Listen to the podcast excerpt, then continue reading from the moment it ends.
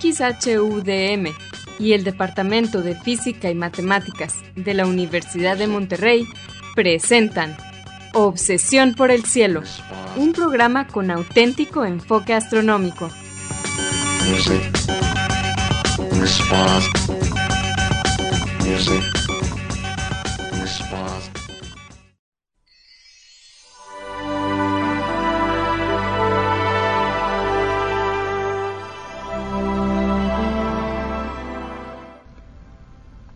Muy buenas tardes, sean todos bienvenidos a Obsesión por el Cielo, el único programa con enfoque astronómico y de exploración espacial en la ciudad de Monterrey y en la República Mexicana.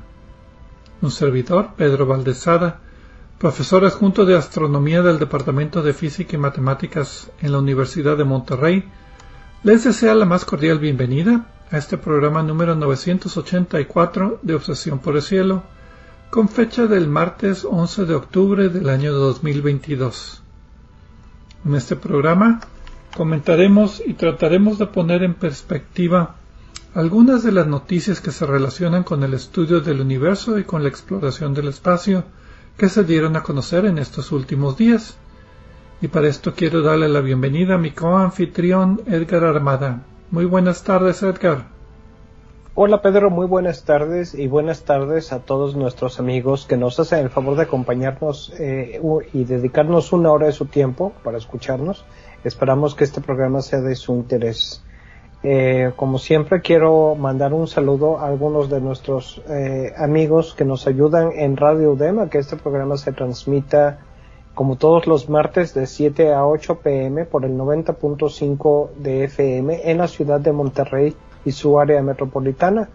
Marco Cobos, Azalia Simón y Vicente Magallanes, gracias a ustedes y a todos los demás eh, que nos ayudan en Radio UDEM.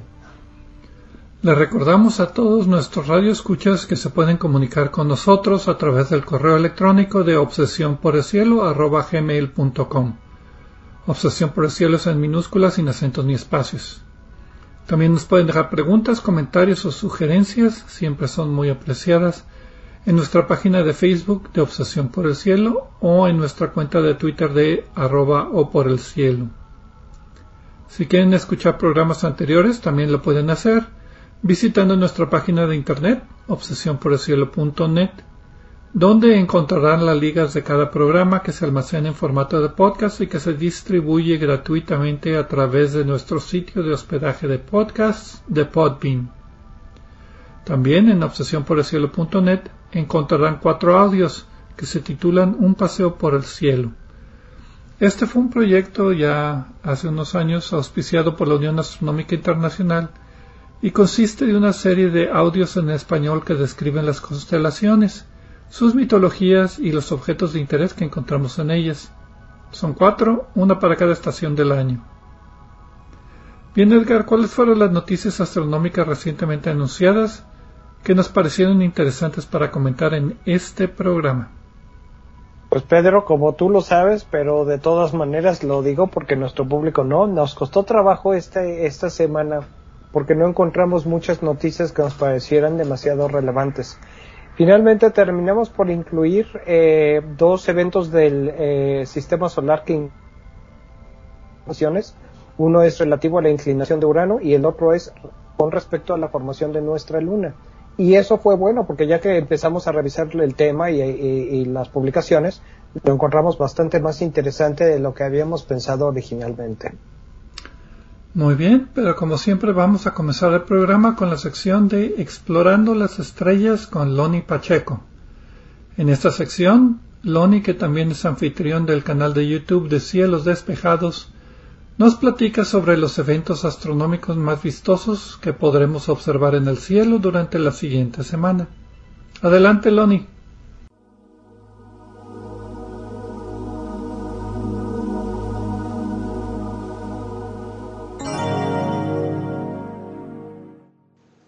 Hola amigos, soy Pablo Loni Pacheco, instructor de astronomía en el Observatorio de las Termas de San Joaquín, donde me encuentran todos los fines de semana. También soy conductor del canal de YouTube Cielos Despejados, tu canal de ciencia y astronomía en español. Bienvenidos a este espacio dedicado a los eventos celestes venideros. Esto es del 11 al 18 de octubre de 2022. Los horarios están dados en tiempo del centro, que es válido para Monterrey, Guadalajara y Ciudad de México. Los dos planetas más vistosos del anochecer son también los más grandes y masivos del sistema solar, Júpiter y Saturno, que contienen más masa combinada que todos los demás cuerpos del sistema solar, excepto el Sol.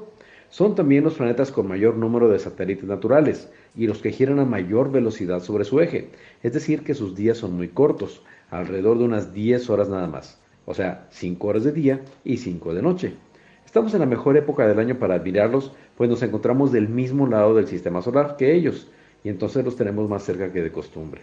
Los pueden buscar desde las 7 y media de la tarde. Júpiter es el más fácil de ver, ya que es el punto más brillante que encontraremos en el cielo, y Saturno se verá a la derecha de Júpiter, ya bastante separado. A las 11 de la noche se asomará el planeta rojo, Marte, con la constelación de Taurus, tras el dios de la guerra. Su color mostaza o melón lo delatará. Es inconfundible a simple vista, y si lo quieren examinar con sus telescopios, les recomiendo que programen la observación hasta la madrugada, pues se verá más nítido. Esto será en 5 y media y 6 y media de la mañana. Usen la mayor potencia posible y traten de hacer bocetos de las manchitas que vean en la superficie. Se llaman mares, igual que las manchas oscuras que vemos en la luna alrededor de las seis y media de la mañana y siempre que tengamos un, horizonte plano y sin obstáculos hacia el este, podremos encontrar el tímido Mercurio. Su mayor brillo aparente será alrededor de las 7 de la mañana y poco a poco la luz del amanecer lo quitará de nuestra vista. En el telescopio aparecerá una luna creciente gibosa, redondo como una semilla. El miércoles 12 de octubre a las 10 de la noche, la luna se habrá asomado en Taurus, acompañada a su izquierda por el cúmulo abierto más famoso de la esfera celeste, y me refiero a las Pléyades, conocidas también como las siete cabrillas. Si tienen dificultad, apóyense con unos binoculares. Las estrellas que forman este conjunto son muy sutiles, pero son más masivas, calientes y brillantes que esa estrella que llamamos astro rey. En tiempo universal, la conjunción de la Luna con las Pléyades acontecerá el 13 de octubre a las 3.46 horas, con una separación angular aparente de 2.9 grados. El viernes 14 de octubre a las 11 de la noche veremos a la luna sobre el horizonte este acompañando al dios de la guerra. Por si tenían duda de qué astro era Marte, salgan de dudas el viernes y madrugada del sábado 15 de octubre, que lo veremos desfilar al lado de la luna hasta que amanezca. En tiempo universal, la conjunción de la luna con Marte acontecerá el 15 de octubre a las 4.28 horas, con una separación angular aparente de 4 grados. El domingo 16 de octubre, la Luna estará en el extremo norte de su órbita, de manera que podremos examinar rasgos poco observados alrededor del polo sur lunar, que estará ligeramente girado de manera favorable hacia nosotros. Aprovechen para echarle un vistazo a cráteres como Moretus y Cabeus, y particularmente las montañas que rodean a Cabeus, porque, quién sabe, no podemos descartar que estas laderas sean el punto o el establecimiento en el futuro de bases humanas permanentes. En tiempo universal, la Luna estará en el extremo norte de su órbita el 16 de octubre a las 6.12 horas con una declinación planetaria de 27.5 grados. El lunes 17 de octubre, la Luna estará en el extremo más lejano de su órbita, el apogeo, y en la misma fecha, el 15 minutos después del mediodía, estará en fase de cuarto menguante. Pero, ¿puede alguien ver la Luna en pleno día? Claro que sí. De hecho, la Luna se observa tanto de día como de noche. Lo que pasa es que el Sol es tan brillante que pocas veces nos percatamos de que la Luna también es visible a la par del Sol. Al mediodía del lunes 17 la veremos suspendida en el cielo sobre el horizonte oeste. En tiempo universal, el apogeo de la Luna acontecerá el 17 de octubre a las 10.21 horas, cuando alcance una distancia de 404.300 kilómetros de la Tierra. Y la fase cuarto menguante acontecerá el 17 de octubre a las 17.15 horas. Mi fanpage en Facebook es Diagonal Divulgador de Astronomía, seguido y sin espacios. Les recomiendo darse una vuelta también por la página de la Sociedad Astronómica de Monterrey. Los espero la próxima semana en Explorando las Estrellas con Loni Pacheco. Yo como siempre agradezco su amable atención y les deseo cielos despejados.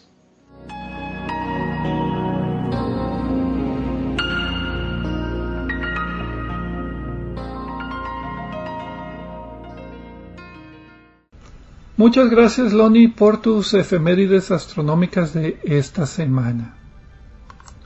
Y pues bien, como dijo Edgar, En la introducción del programa tenemos noticias del sistema solar, eh, en particular de la dinámica del sistema solar, y la primera tiene que ver con el planeta Urano, ese planeta que está después de Saturno y antes de Neptuno, eh, y la posible explicación de por qué su eje de rotación está tan inclinado, 98 grados, está casi rodando sobre su órbita en lugar de estar a 90 grados de su órbita.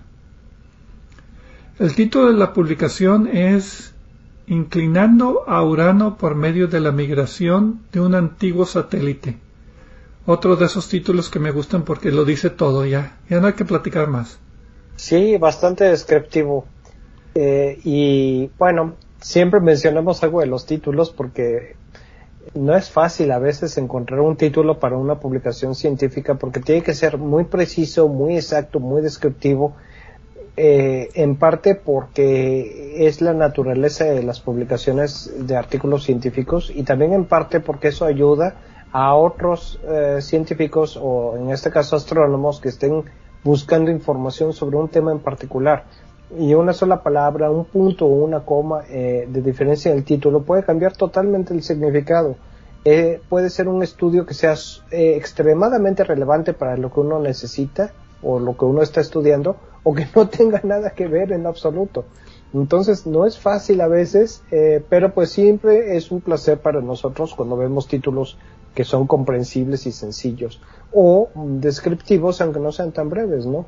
Creo que este es bastante bueno, de los mejores. Sí, y así, bueno, hay también que un, un pequeño paréntesis aquí en el sentido de que hay varias tendencias. En, yo estaba pensando cuando leí este título hace 100 años, el título hubiera sido sobre la inclinación del planeta Urano. Y ya, ahí lo hubieran dejado. Sí, cierto. Y, de hecho, eh, eh, cuando estoy buscando eh, información, con frecuencia encuentro títulos de esa época y son muchos de ese tipo, sobre esto, sobre aquello, sobre lo más... Y ahora... Y bastante conciso. Y ahora también muchos de los títulos que hemos hecho recientemente tienen muchos acrónimos y tienen muchas explicaciones que si no, no estás en el medio no vas a entender de qué se trata en el título. Cuando estaba estudiando maestría, uno de los exámenes que de repente nos ponían, llegaba un profesor y decía, bueno, aquí está el título de los artículos, describan qué se trata. Y nada más con el título. Y nada más con el título. Parte era porque supuestamente deberíamos nosotros, por nuestra propia cuenta y voluntad, estar al corriente de la literatura y saber. O sea, revisar los artículos que acababan de salir para estar preparados. Y por el otro lado teníamos que platicar de qué se trataba basado en el título. Entonces siempre escoger un título es pues bastante importante. Casi tan importante como el resumen. Pero bueno, Regresando al tema. Este artículo salió de libre acceso en los archivos Archive para el 23 de septiembre, pero está para publicación en Astronomy y Astrophysics, la revista europea junto con las Monthly Notices of the Royal Astronomical Society. Los autores son Melanie Selenfest, uh, ay, ayúdame, Rogosinski, Larry Bailey, Bue, Crida y Langley son principalmente de la Universidad de Sorbona en París. Tiene un instituto de mecánica celeste que lleva el acrónimo de IMCEE, e, que básicamente calculan efemérides. Entonces, eh, la mayoría de los autores son de ahí, de la Universidad de Maryland, la Universidad de Pizza y la Universidad de la Costa Azul Así es, ¿verdad? Cotre de Sur. Sí, en Francia. En Francia. Y como el título lo indica, básicamente hicieron un estudio de por qué Urano está tan inclinado. Ese es uno de los misterios más grandes del sistema solar, que casi todos los planetas tienen una oblicuidad, esa es la inclinación del eje de rotación de la Tierra. De, bueno, aquí se mide desde eh, perdonarán, pero en astronomía las cosas son muy raras. De hecho. El plano yo es- me confundí, eh, yo sé lo que vas a decir y le quiero decir a todos, yo me confundí con eso y tuve que ir a la Unión Astronómica Internacional a buscar las, las definiciones. El plano del sistema solar, pues es el plano donde todos los planetas orbitan más o menos unos cuantos grados. La mayoría de los planetas tienen un eje de rotación que está a 90 grados de ese plano. Entonces, si el plano es la mesa, para arriba y para abajo sería el eje de rotación y el planeta está rotando, generalmente en el mismo sentido en que el planeta se traslada en el sistema solar y también la luna se mueven. Parte de la formación del sistema solar. Pero la inclinación en ese caso sería 0 grados, porque se mide desde la perpendicular del plano de- de- del sistema solar. Por eso digo ahí, perdónenme, que sea la inclinación. Entonces, la Tierra, por ejemplo, es 23 grados y medio la inclinación del eje de rotación, y es lo que nos da las estaciones del año. Júpiter creo que es 3 grados, algo muy poquito. Saturno son como 27 grados. Pero Urano, el eje de rotación, está inclinado no 23, no 27, sino 98 grados, o sea, más allá de estar horizontal. Más allá de la, de la perpendicular al eje. Entonces, el problema es que ya en ese caso se puede considerar que o el planeta está inclinado 98 grados y está rotando en el mismo sentido, o está inclinado 82 grados y está rotando en el sentido opuesto, o qué es lo que pasó ahí. Sí, o sea, 98 grados. Eh, ¿Por qué 98 grados eh, y no simplemente eh, el otro lado? Ujú. Y, y en lugar de eso son, eh, ¿cu- ¿cuántos da? Eh, 93 grados. 98, men- bueno, 90 menos 8 No. son 87. 87 grados. Ujú. O sea, eh, ¿por qué 97? Si ya se pasó más allá de, de, de, de- la medida de, per- de perpendicularidad con respecto al, al, al, al cero grados, ¿por qué no mejor pensar que se inclinó hacia el otro lado y que está en 87 grados?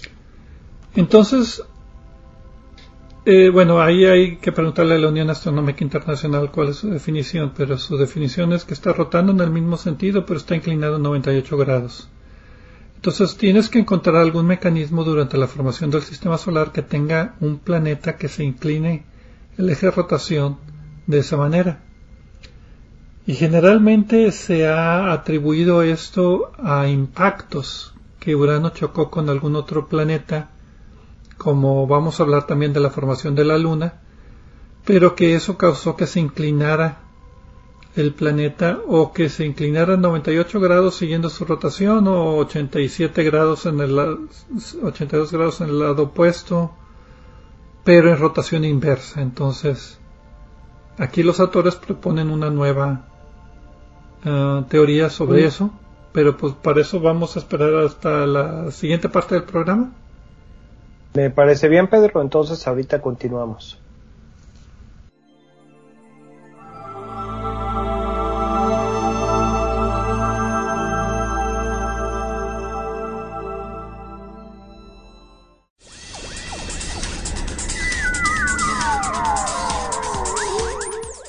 Explorando el cielo con nosotros. En un momento continuamos.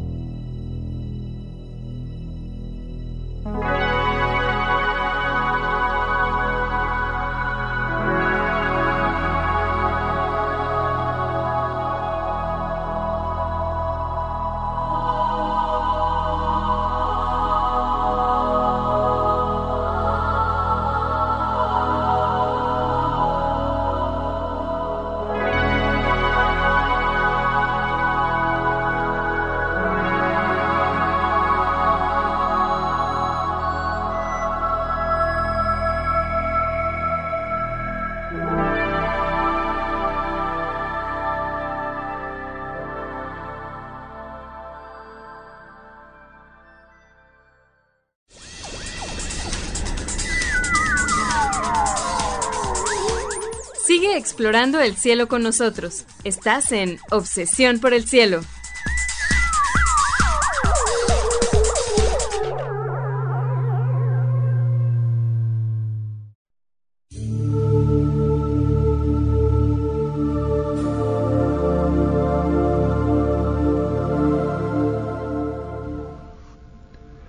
Regresamos a Obsesión por el Cielo con las noticias astronómicas de esta semana.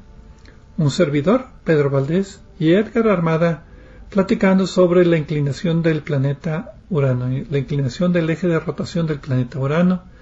Esa conversación la empezamos en el segmento anterior, después de las efemérides de Loni Pacheco.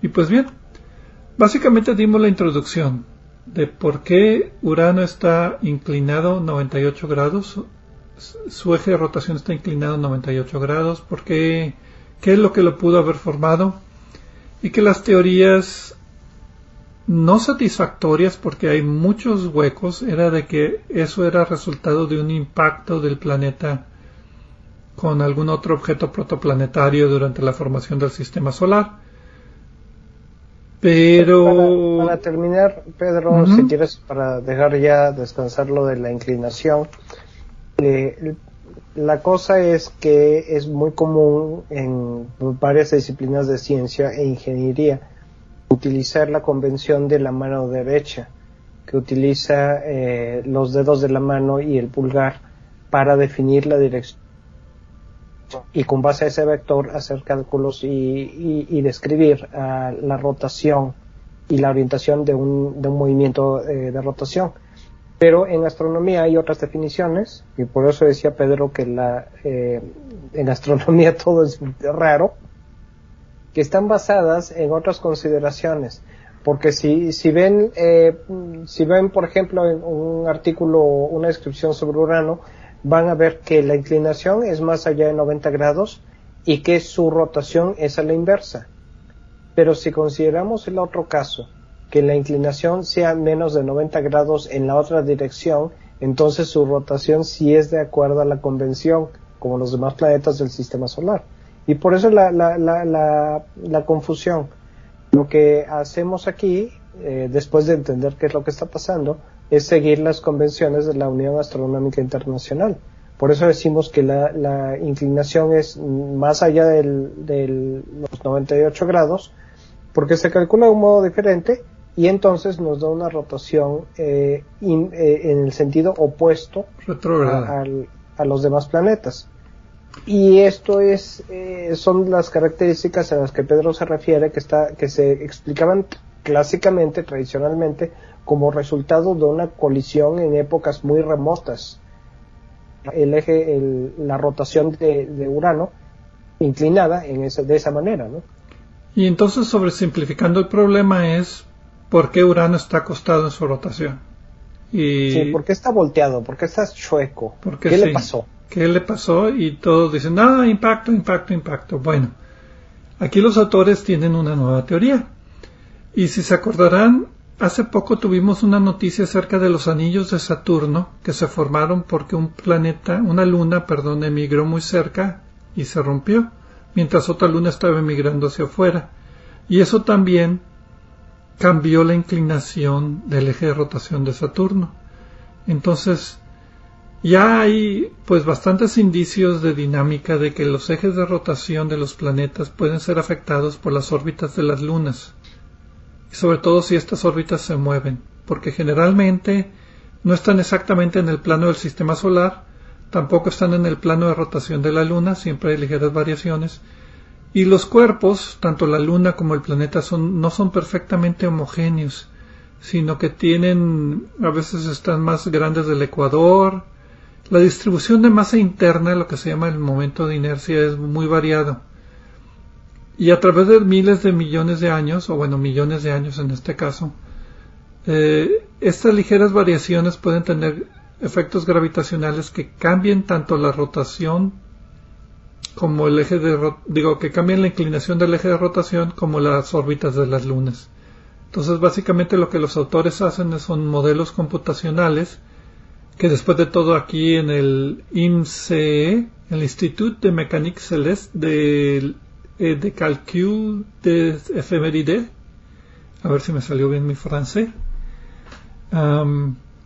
se dedican a hacer esto, efemérides, entonces hacen las efemérides al futuro y al pasado y ven el comportamiento de qué es lo que pasa cuando tienes un sistema un poquito de desbalance que tiene sincronías o resonancias con otras lunas o con otros planetas del sistema solar. Y pues en este caso resulta que esto, esta inclinación puede ser causada por una luna. Recordemos, eh, creo que vale la pena platicar un poco de lo que, recapitular un poco lo que platicamos en el programa de los anillos de Saturno, eh, que fue, ahorita les digo exactamente, hace dos o tres programas. Eh, básicamente, y esto lo mencionan los autores que notaron dos hechos. Eh, la inclinación de Júpiter eh, ha estado incrementándose conforme la migración de las lunas. O sea, la, inclinación, la inclinación del eje de rotación. Sí, la migración de las lunas, cambiando un poquito su órbita, ha tenido un, una influencia sobre la inclinación del eje de rotación de Júpiter. Y en el caso del artículo del programa anterior, del programa de hace unos programas, ahorita, ahorita o en el segmento siguiente les digo cuál exactamente, eh, es que lo mismo, lo mismo sucedió con Saturno en el caso de Titán, al grado de que esa migración de Saturno hacia, hacia, el centro probablemente resulta hacia, hacia Saturno probablemente resultó en que otra luna que hizo lo mismo dio origen a los anillos. Eh, la cosa es, eh, extrapolando de lo que está pasando ahorita, se van al pasado para ver de dónde viene y no les dan los resultados y entonces tienen que, agregar las piezas del rompecabezas que falta y tratar de caracterizarlas. Y esto es lo interesante de las simulaciones, porque eh, cuando, no, cuando no les dan los resultados, se hacen simulaciones y se obtienen, eh, se hacen varias combinaciones y se trata de obtener eh, resultados que se parezcan a lo que estamos viendo, ¿no? En este caso, pues la increíble inclinación que mencionábamos de Urano. Sí, eh, estos son escenarios posibles y aunque son escenarios, digamos, de, de, de computadora, no hay garantía que eso suceda, pues puedes observar tendencias o puedes poner límites a, los tamaños. Por ejemplo, en este caso, dicen los autores que con una luna más o menos la mitad de la masa de nuestra propia luna, que se mueva hacia adentro, porque las lunas pueden emigrar hacia adentro o hacia afuera, o por interacciones con otras lunas. con eso es suficiente para entre porque eso el cambio de inclinación es muy grande entonces necesitas tener una influencia gravitacional grande y una migración rápida de la Luna, y en este caso es hacia adentro. Y convenientemente en muchos de esos eh, escenarios computacionales, eh, cuando inclina hacia hasta más de 90 grados, técnicamente puede otra vez volverlos a inclinar otra vez hasta 0 grados pero ¿qué pasa si en ese punto, cuando lo inclina a 90 grados, la Luna choca con el planeta? Ya deja de haber esta resonancia gravitacional entre la órbita de la Luna y el eje de rotación, y entonces se queda congelado más o menos el eje de rotación, ya no cambia tanto porque su influencia principal ya no existe. Entonces aquí es básicamente como, como lo explican, con una luna que se movió hacia adentro, cambió el eje de rotación a su punto extremo, y antes de que se cambiara, la Luna pues chocó con el planeta. Muy convenientemente la evidencia fue desaparecida. De hecho, y eso es lo que dicen ellos, eh, eh, que la, eh, la, la, Luna con esta masa, bueno, infieren la existencia de esta Luna antigua y desaparecida porque no alcanza con la masa de las lunas actuales que le conocemos a Urano. La cosa es que, de acuerdo al modelo que ellos tienen, eh, lo que ajusta más con lo que vemos ahora, la luna esta, eh, que terminó chocando contra, el planeta, contra su planeta, eh, inclinó a 80 grados. Y lo interesante es que cuando se llega a esa inclinación, se vuelve su órbita inestable y la luna termina precipitándose y chocando al planeta, que es lo que ya se pensaba desde antes y el resultado es la inclinación de los 98 grados y además el giro en sentido opuesto, o sea, la configuración que vemos ahora. Y esa inclinación extrema de Urano, pues también empieza a afectar a los demás planetas como Neptuno, como Saturno, porque si te acordarás la noticia que tuvimos acerca de los anillos de Saturno. El martes 20, el programa 981. Martes 20 de septiembre. Mientras Titán emigró hacia afuera lentamente, una luna más pequeña emigró hacia adentro, hasta cerca del límite de Roche, y se destruyó, siendo parte absorbida por, por Saturno y parte formando los anillos, pero también hay un juego gravitacional entre la inclinación de Saturno, la órbita de Titán y también el periodo de que varía la inclinación de la órbita de Urano. Algo así, metían a Urano también en esa noticia, me acuerdo. No estoy muy claro exactamente cómo era, pero bueno. Bueno, y ya que ya que nos estamos acordando, eh, yo recuerdo hace como unos seis meses, eh, no sé si lo llegamos a comentar en alguno de los programas, eh, un descubrimiento de una, una simulación que trataba de explicar cómo algunos planetas podían tener planetas en estrellas diferentes de nuestro Sol a la que encontramos en Urano. ah, no, creo que esto era con las órbitas. Sí, las órbitas. ¿Cómo podía haber órbitas perpendiculares a la rotación de la estrella? Correcto, sí. Y era un mecanismo, si, si, no recuerdo, si no recuerdo mal, era un mecanismo parecido en el cual interacciones gravitacionales eh, terminaban eh, generando esa, esa configuración y era interesante porque no, no había grados intermedios. Bueno, porque los en este... por consideraciones dinámicas tendían a caer en, en 90 grados o, cerca de 90 grados, que era extraño, eh, excepto que ya estudiando los números se veía que era más, más o menos natural que cayera allí. Sí, una vez que cae a 90 grados el planeta extrasolar, la órbita se estabiliza, aunque sea perpendicular a la rotación de la estrella. Lo que no sucede en 47 eh, grados, por decir algo. Sí.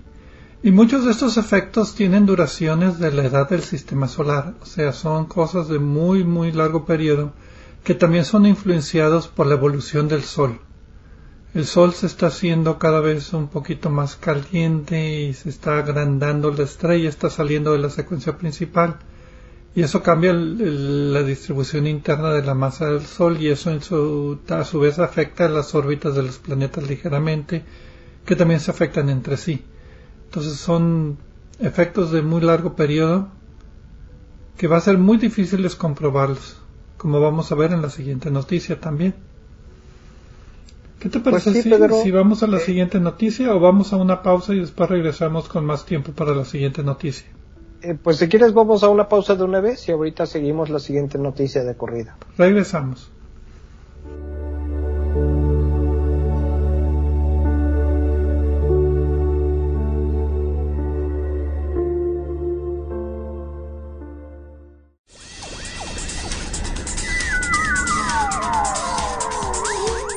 Sigue explorando el cielo con nosotros. En un momento continuamos.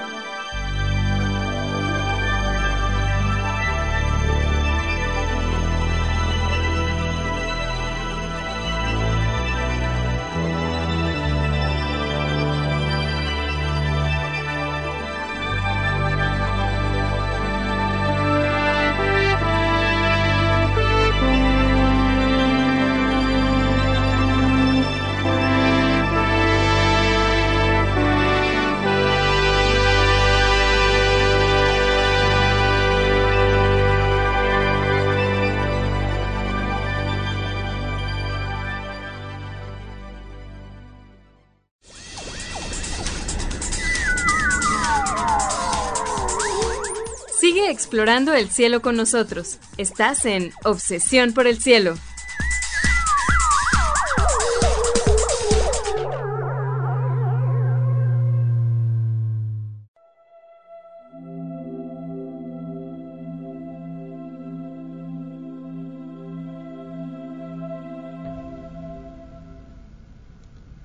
Regresamos a Obsesión por el Cielo con las noticias astronómicas de esta semana.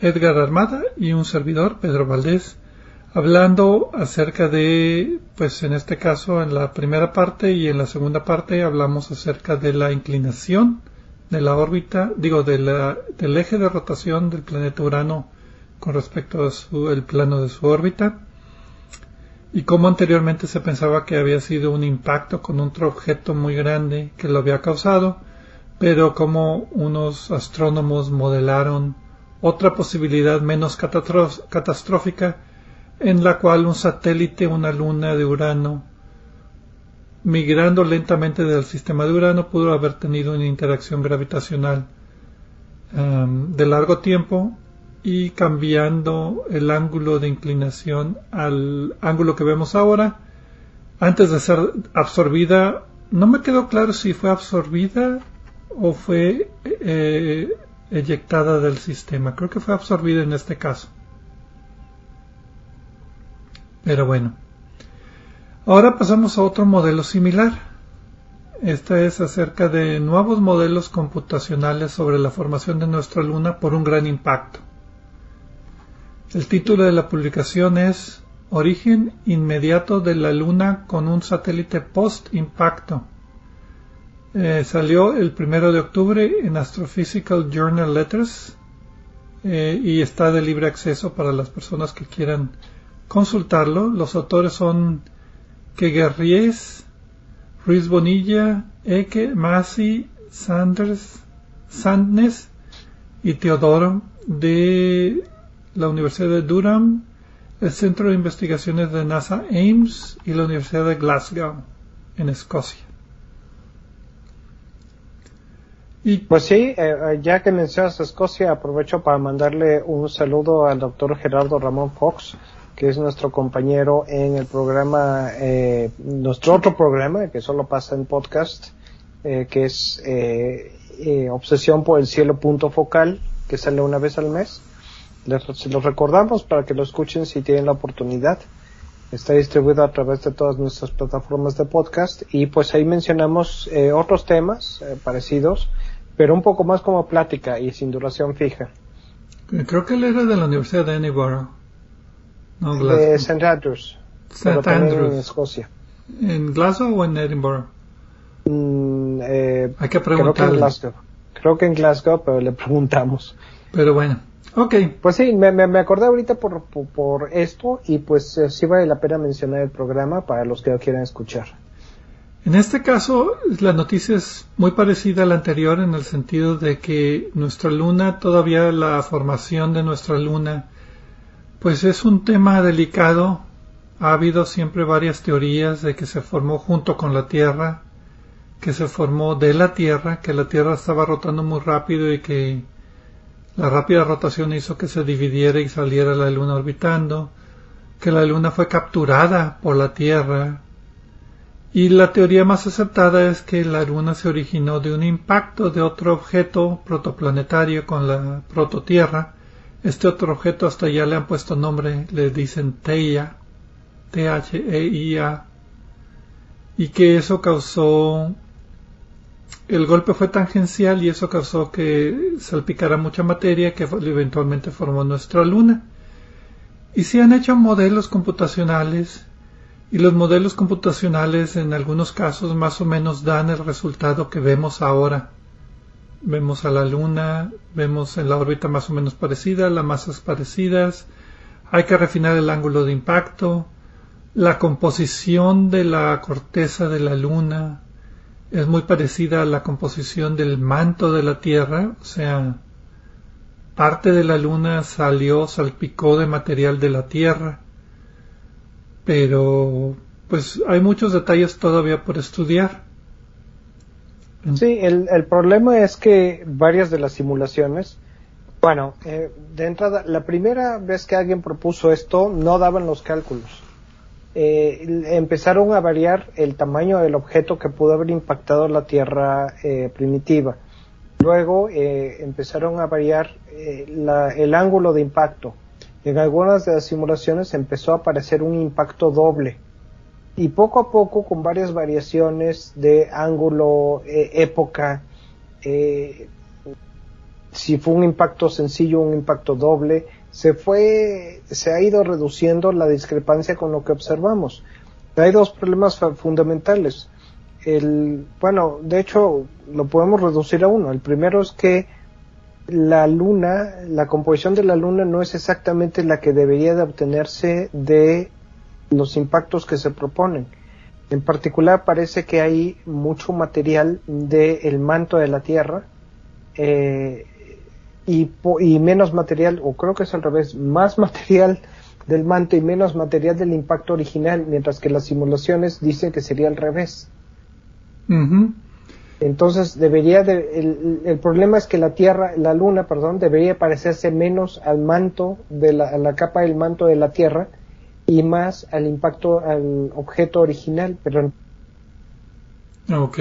demasiado al manto de la Tierra. Y esto no solo por su composición, sino también por eh, las proporciones de isótopos de algunos elementos radiactivos.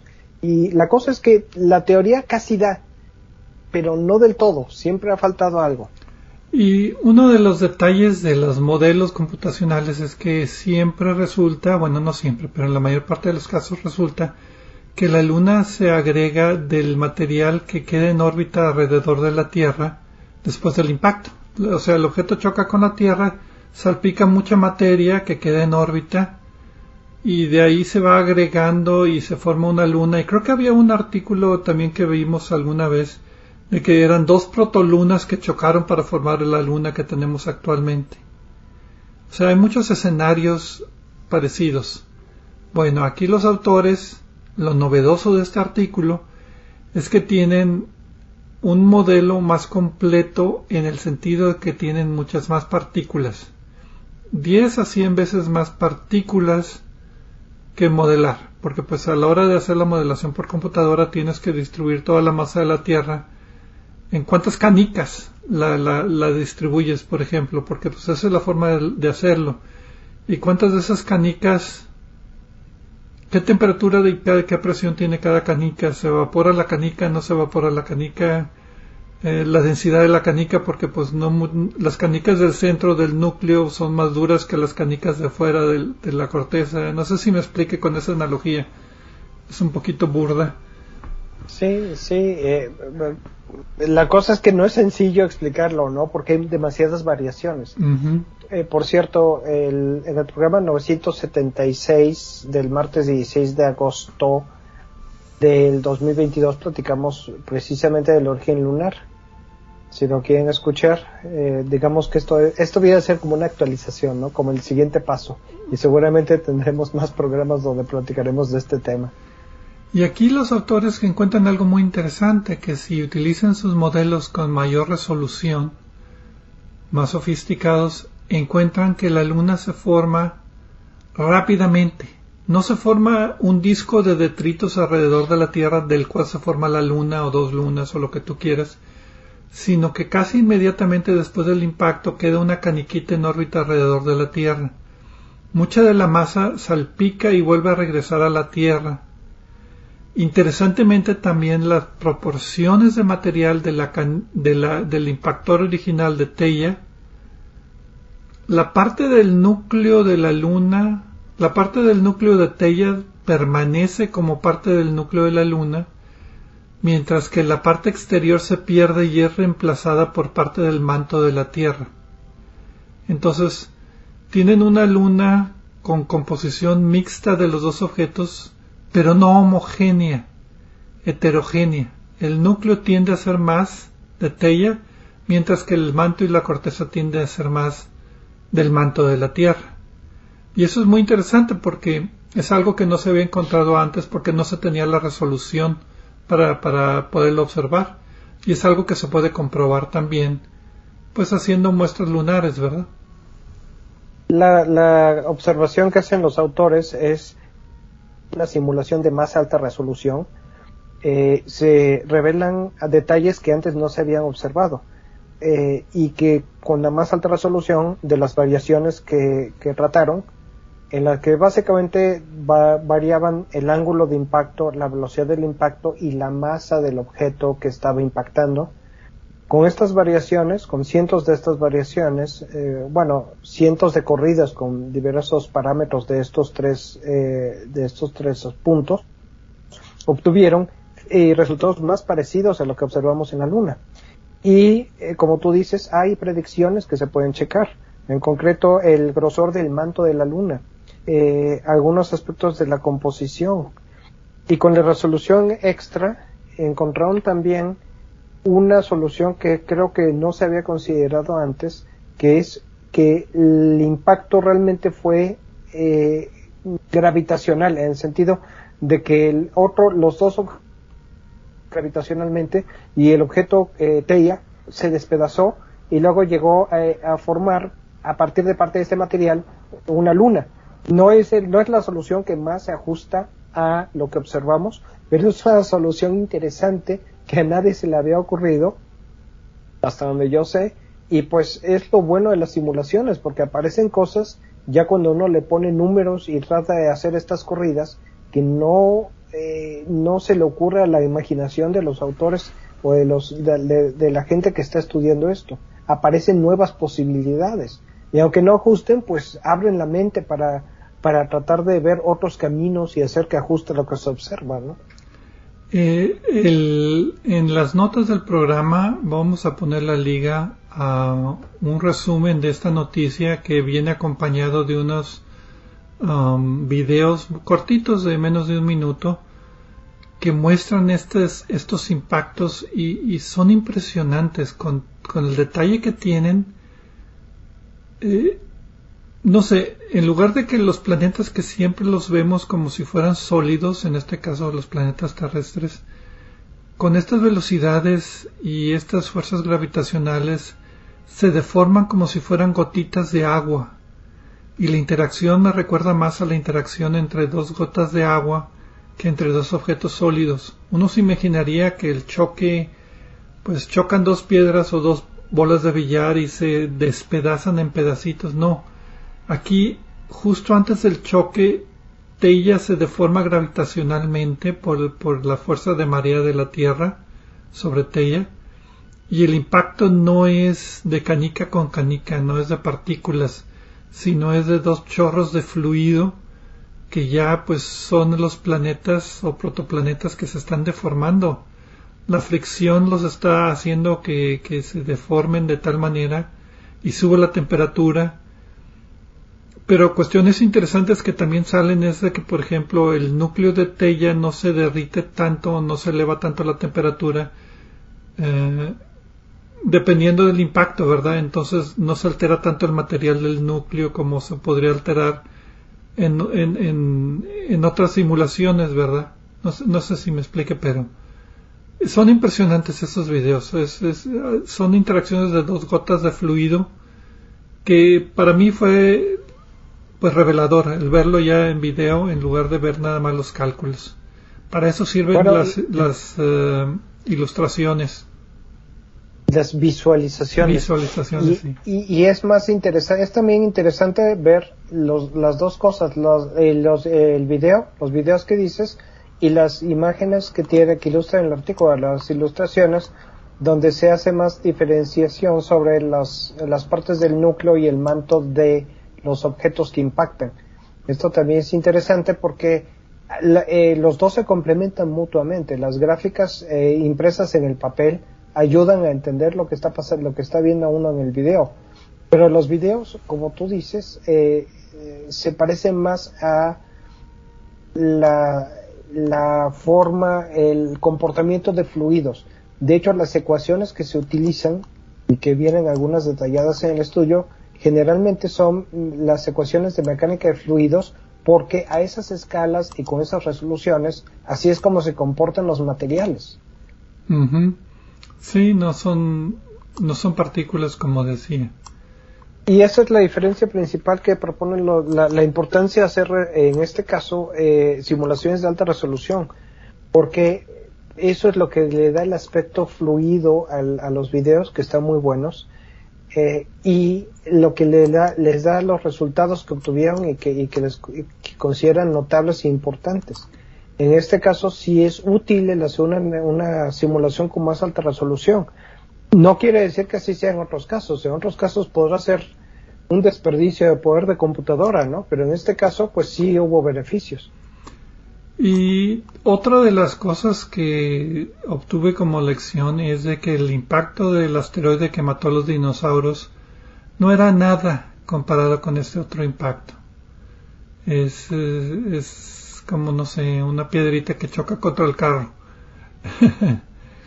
bueno, eso ya lo habíamos considerado antes.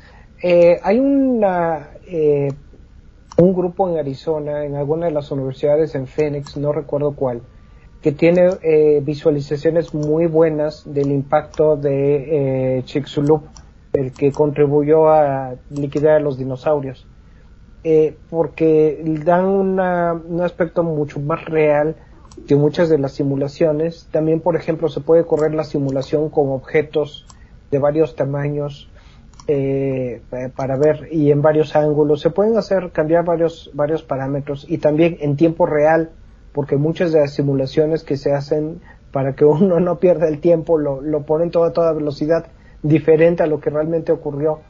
Eh, es interesante, desafortunadamente no tengo, tendría que buscar ese dato, ahorita me acordé de él. Pero bueno, lo interesante también va a ser en el futuro cuando se hagan simulaciones con más detalle, o sea, más partículas, qué más aprenderemos acerca, qué más, qué otras posibilidades habrá que se podrán medir eventualmente para comprobar cuál de estos escenarios es el más correcto o menos equivocado de la formación de la Luna. Y ya hay otra razón interesante para volver a la Luna, para seguir investigando esto. Algo muy bien. Y pues bueno, con eso terminamos el programa de esta semana.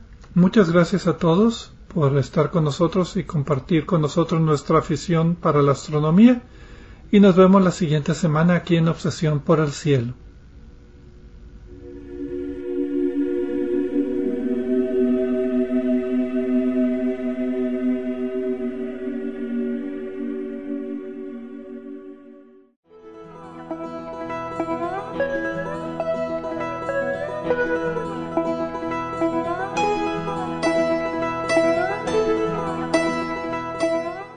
Recordamos que a través de nuestra página en Facebook de Obsesión por el Cielo pueden encontrar vínculos a sitios con más información sobre el programa de cada semana.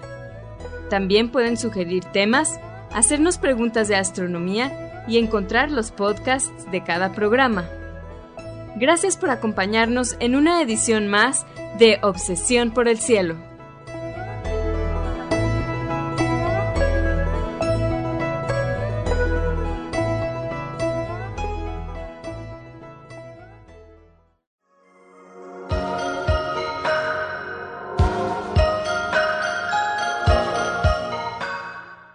Sintonizas XHUDEM 90.5 frecuencia modulada, 3000 watts de potencia, transmitiendo desde el Laboratorio de Medios de la Universidad de Monterrey. Avenida Morones Prieto 4500 Poniente, Colonia Jesús M. Garza, San Pedro Garza García, Nuevo León, México. Radio UDEM 90.5